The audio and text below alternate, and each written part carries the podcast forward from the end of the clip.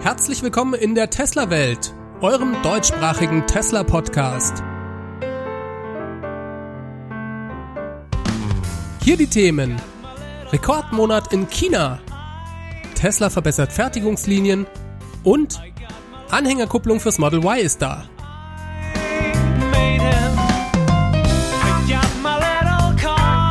Mein Name ist David und dies ist die Folge 112.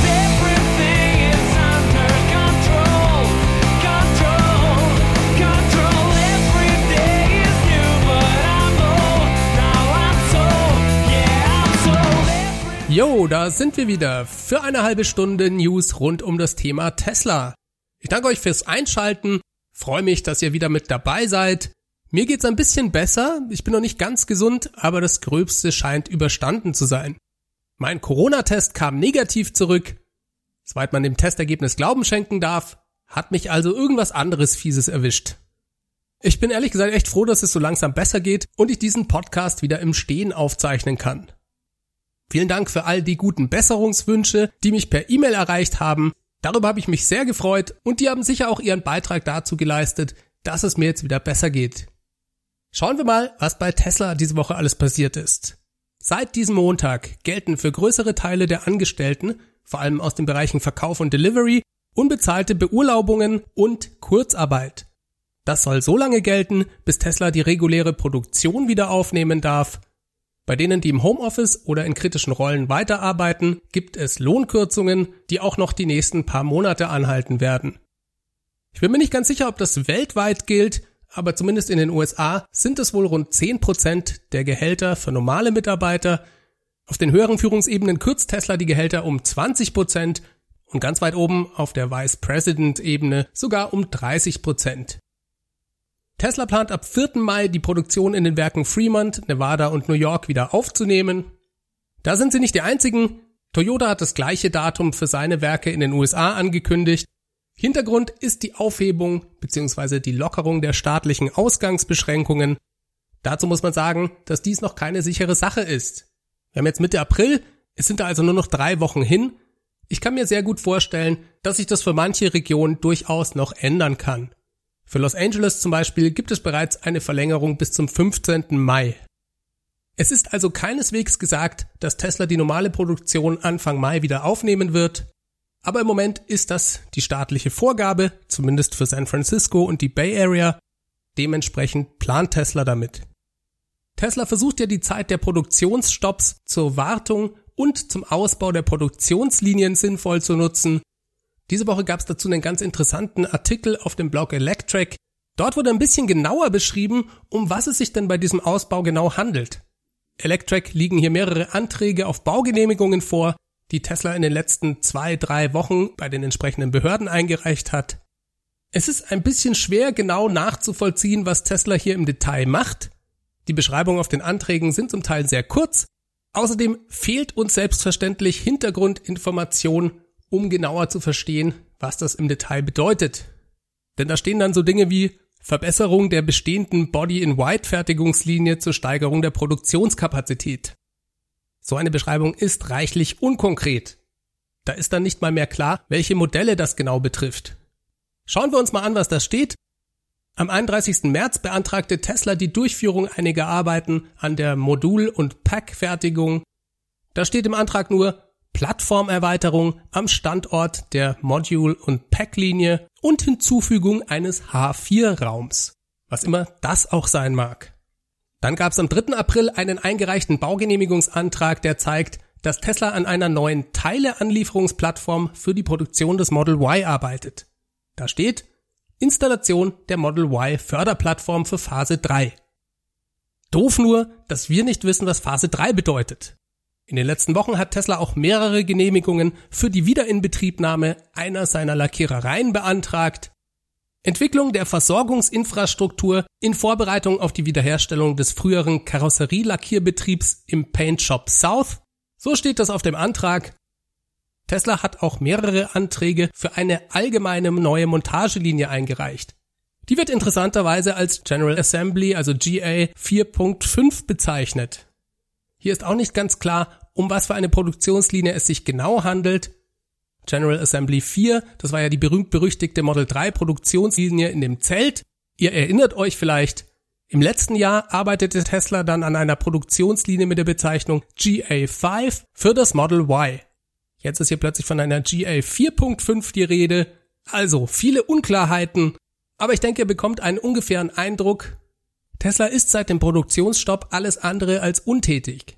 Ich habe den Eindruck, sie nehmen diese Krise als Chance wahr. Vielleicht auch, um an Dingen zu arbeiten, für die sonst schlicht und ergreifend keine Zeit ist. Ob und wie sich das in den Produktionszahlen niederschlägt, müssen wir mal nach Wiederaufnahme der Arbeiten in Fremont abwarten. Vielleicht hören wir ja auch das ein oder andere Detail dazu von Elon im Earnings Call. Kommen wir mal zu was anderem. Eine neue Änderung gibt's diese Woche beim Sentry Mode. Tesla hat hier wohl Ärger mit der Firma MGM bekommen. Das sind die Rechteinhaber an dem Film 2001 Odyssey im Weltall von Stanley Kubrick. Denen ist wohl komischerweise übel aufgestoßen, dass Tesla die Grafik des Computers HAL 9000 als Filmzitat bei seinem Sentry Mode verwendet. Ich sage komischerweise, da mir unklar ist, was MGM daran stören sollte. Der Film ist zwar ein Klassiker, aber der ist von 1968, Leute. Und meines Erachtens macht Tesla durch die Verwendung der Grafik bestenfalls Werbung für den Film. Tesla das Ganze als Urheberrechtsverletzung auszulegen und vielleicht am Ende noch Geld dafür sehen zu wollen, das kommt mir reichlich borniert vor und ich denke, das ist im Grunde schlechtes Marketing. Genaue Details dazu sind leider nicht bekannt. Auf jeden Fall hat Tesla als Reaktion darauf die Grafik im Sentry Mode geändert.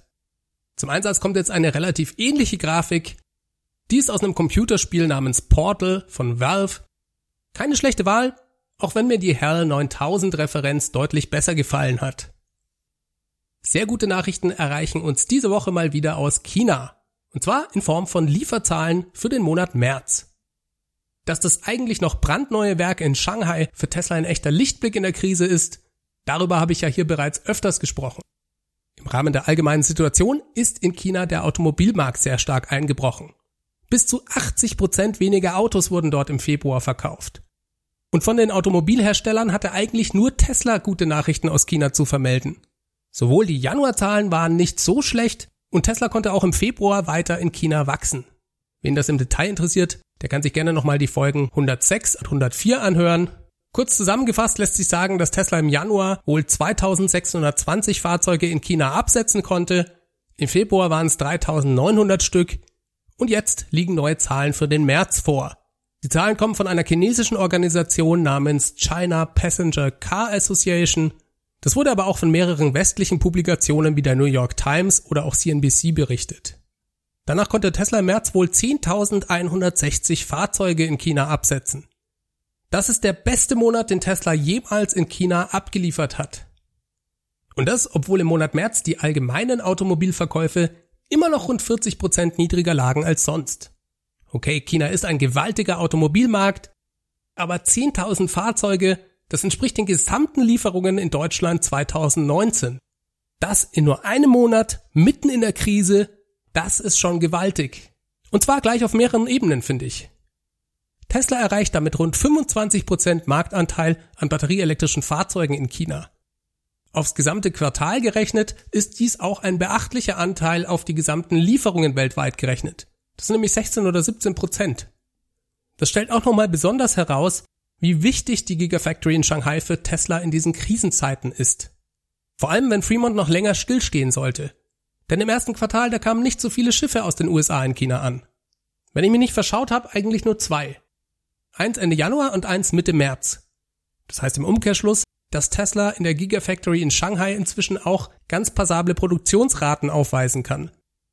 Ich glaube nicht, dass sie im Moment bereits das Niveau von 3000 Fahrzeugen pro Woche konstant erreichen, auch wenn das von vielen Fans auf Twitter und auch von ein paar YouTubern bereits als Tatsache in die Welt posaunt wurde. Ich wäre da noch ein bisschen vorsichtig. Aber es zeigt doch, es geht dort in großen Schritten voran und wir dürfen auf die folgenden Quartale sehr gespannt sein. Diese China Passenger Car Association geht übrigens davon aus, dass sich der Automobilmarkt in China ab April wieder erholt. Eine Sache muss ich noch zu den Zahlen sagen. Die sollten wir immer ein bisschen mit Vorsicht genießen, denn die kommen nicht von Tesla, sondern von verschiedenen Organisationen aus China. Schon allein, weil das mehrere sind, kann es da Abweichungen geben ich gebe euch mal ein Beispiel. Für die Zahl im Januar hat die China Passenger Car Association, wie gesagt, 2620 Fahrzeuge angegeben. Das deckt sich auch mit einer Meldung, über die ich euch in Folge 104 berichtet habe. Dort waren die Januarzahlen mit 2625 angegeben. Über fünf oder zehn Fahrzeuge hin oder her brauchen wir, glaube ich, nicht reden. Zwei Wochen später gab es dazu allerdings einen ganz anderen Bericht auf Bloomberg. Darüber haben wir in der Folge 106 gesprochen. Bloomberg bezog sich da auf Zahlen von einer Organisation namens China Automotive Information Net. Das ist eine Organisation, die Wirtschaftsdaten über Verkaufszahlen von Autoversicherungen erfasst und daraus dann Neuzulassungen ableitet. Und laut deren Meldung kam Tesla im Januar auf 3563 Neuzulassungen in China. Eine Abweichung von rund 950 Stück. Ihr seht also, solange sich Tesla nicht direkt dazu äußert, müssen wir davon ausgehen, dass es immer gewisse Abweichungen geben wird. Aber die Zahlen sind im Moment das Beste, was wir vorliegen haben. Und Tesla macht diesen regionalen Breakdown leider nicht. Was China betrifft, war diese Woche auch interessant zu sehen, dass es inzwischen im chinesischen Online-Konfigurator die Long-Range-Version des Model 3 mit nur einem Motor, also mit dem Heckmotor, als ein in China hergestelltes Modell zu bestellen gibt. Diese Variante gibt's jetzt also wieder exklusiv in China zu bestellen und sie wird dort auch lokal produziert. Tesla hatte dieses Modell ja leider in den USA vor langer Zeit bereits eingestellt. Mir persönlich geht so, dass ich eigentlich den Allradantrieb bevorzuge. Trotzdem ist das schon eine extrem coole Variante des Fahrzeugs. Einfach weil es nochmal eine ganze Ecke effizienter ist als die Dual-Motor-Version. Auf der chinesischen Webseite stehen sagenhafte 668 Kilometer Reichweite. Nein, es kommt jetzt nicht plötzlich auf magische Weise viel weiter als vorher, sondern das ist eine NEFZ-Zyklusangabe. Die ist ziemlich unrealistisch und wird in Europa nicht mehr verwendet. Trotzdem kommt das Model 3 in dieser Motorisierung am allerweitesten. Schauen wir uns vielleicht noch einige Kommentare an, die Elon diese Woche auf Twitter gemacht hat. Da ging es zum einen mal über die Innenraumkamera im Model 3 beziehungsweise auch im Model Y. Die hat ja bisher in den Fahrzeugen noch keine Funktion. Dementsprechend stellt sich die Frage, was Tesla damit vorhat. Darüber spekulierten einige Leute auf Twitter diese Woche. Jemand schrieb, die Kamera ist vermutlich für den Einsatz der Fahrzeuge als Robotaxis vorgesehen und soll verhindern bzw. aufzeichnen, wenn Leute die Fahrzeuge innen beschädigen. Elon antwortete auf diesen Tweet und schrieb einfach nur korrekt. Jetzt wissen wir es also, gut, es lag auch irgendwo auf der Hand, und es schließt natürlich auch nicht aus, dass Tesla mit der Kamera eventuell noch andere Einsatzszenarien abdecken könnte, Elon hat sich übrigens auch nochmal zu einer Zeitangabe für eine mögliche Einführung der Tesla Robotaxi-Flotte geäußert. Er schrieb, dass er sich dies, was die Funktionalität angeht, immer noch bis Ende diesen Jahres vorstellen könnte. Die große Unbekannte dabei sei aber die regulatorische Freigabe durch die Behörden. Das steht nochmal auf einem ganz anderen Blatt. Jetzt lässt sich darüber diskutieren und streiten, ob diese funktionelle Timeline von Elon realistisch ist oder nicht, ich finde trotzdem, dass dieser Kommentar doch sehr positiv ist, denn das zeigt, dass er da immer noch sehr viel Selbstvertrauen hat. Tesla hat ja in den letzten paar Wochen und Monaten die Basis der Autopilot-Software nochmal von Grund auf neu geschrieben und es wird sehr spannend sein zu sehen, wie schnell das System mit dieser neuen Softwarebasis lernen kann.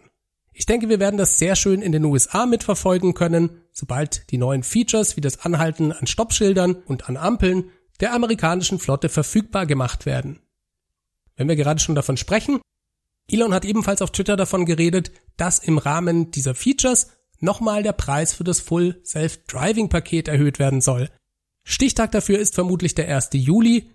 Das gilt vermutlich erstmal nur für die USA. Bei uns werden ja diese neuen Features bis auf weiteres nicht verfügbar sein. Dementsprechend wird auch der Paketpreis vermutlich nicht erhöht. Zumindest war das beim letzten Mal so, als Tesla in den USA die Funktion Navigate on Autopilot eingeführt hat. Dann gab es von Elon noch eine Aussage zu dem von uns allen heiß erwarteten Batterie- und Antriebsinvestorentag. Der sollte ja ursprünglich im April stattfinden. Dazu schrieb Elon auf Twitter, dass es derzeit schwierig sei, konkrete Terminangaben zu machen.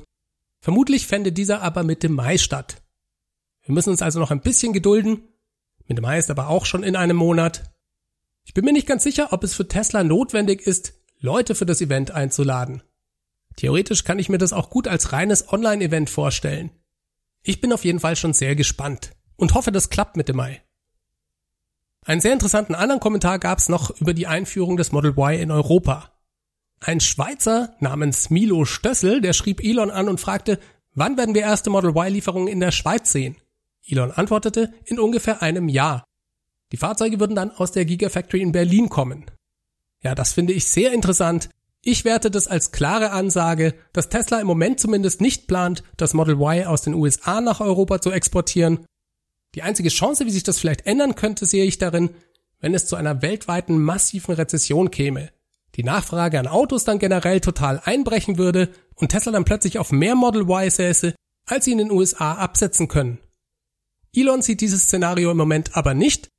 Und auch wenn wir uns hier in Europa das Model Y möglichst schnell herbei wünschen, wollen wir doch trotzdem hoffen, dass eine solche Rezession ausbleibt oder zumindest nicht ganz so heftig wird. Denn damit wäre, glaube ich, echt niemandem gedient. Soweit also erstmal die Kommentare von Elon auf Twitter. Ich habe noch eine andere Neuigkeit zum Thema Model Y. Und zwar ist die Anhängerkupplung jetzt offiziell im Konfigurator erhältlich. Die taucht jetzt in dem Abschnitt auf, wo man auch die Farbe und die Felgen auswählen kann. Der Preis dafür ist hierzulande 1050 Euro und laut der Beschreibung lassen sich damit für alle Reifenkonfigurationen bis zu 1600 Kilogramm ziehen. Ebenfalls verfügbar ist, in den USA zumindest, der offizielle Model Y Dachträger. Der kostet 450 Dollar, findet sich allerdings nicht im Konfigurator, sondern im Tesla Online Shop. Jetzt gab es in der Community Diskussionen, ob es denn fair sei, dass Model Y-Besteller der ersten Stunde, die jetzt ihrer Konfiguration eine Anhängerkupplung hinzufügen, damit gleichzeitig auch alle anderen aktualisierten Preise von Tesla akzeptieren müssen. Insbesondere ist der Preis für das Full Self-Driving Paket in der Zwischenzeit ja, ich glaube in den USA zweimal erhöht worden. Bei uns war das nur einmal der Fall. Darüber regen sich manche Leute auf und werfen Tesla alles von einem Versehen bis hin zur Abzocke vor. Ich kann die Diskussion ehrlich gesagt nicht so ganz nachvollziehen. Das stimmt zwar, wenn man seine Konfiguration aktualisiert, dann bezahlt man mehr für die Option Full Self Driving. Dafür hat Tesla aber auch den Preis des Model Y bereits mehrfach gesenkt. Insgesamt sollte man also eigentlich günstiger dastehen als vorher. Ich gebe euch ein Beispiel. Soweit ich mich richtig erinnern kann, kostete die Dual-Motor-Version mit dem großen Battery Pack in Deutschland bei Eröffnung des Konfigurators 62.000 Euro. Vielleicht war es sogar noch ein bisschen mehr. Letzten November war der Preis bereits auf 60.000 gefallen und aktuell liegt er bei 58.620 Euro. Ja, der Preis für FSD ist in der Zwischenzeit gestiegen, aber insgesamt steht man doch besser da als vorher. Da erschließt sich mir nicht so ganz, warum man da unzufrieden sein sollte. Vielleicht habe ich irgendwas übersehen. Wenn es so ist, schreibt mir gerne an feedback at teslawelt.de ich habe auf jeden Fall meine Model Y-Konfiguration diese Woche aktualisiert, ohne irgendwas an den Optionen zu ändern, einfach weil das Fahrzeug in der Zwischenzeit günstiger geworden ist. So, so viel diese Woche von mir. Ich komme damit zum Ende. Diese Folge wurde euch mit freundlicher Unterstützung des Tesla Owners Clubs Helvetia präsentiert. Vielen Dank an alle Unterstützer dieses Podcasts, in welcher Form ihr das immer auch tut.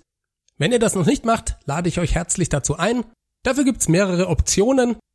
Ihr könnt den Podcast bewerten auf iTunes oder auf eurer Podcast-App. Schreibt da einfach einen kurzen Kommentar. Ich freue mich über euer Feedback und es pusht den Podcast auch im Ranking bei iTunes. Dadurch wird er dann leichter gefunden. Finanziell unterstützen könnt ihr diesen Podcast über meine Crowdfunding-Plattform auf www.teslawelt.de oder auch per PayPal über die Adresse feedback at teslawelt.de. Und dann gibt's natürlich noch meinen Referral-Code.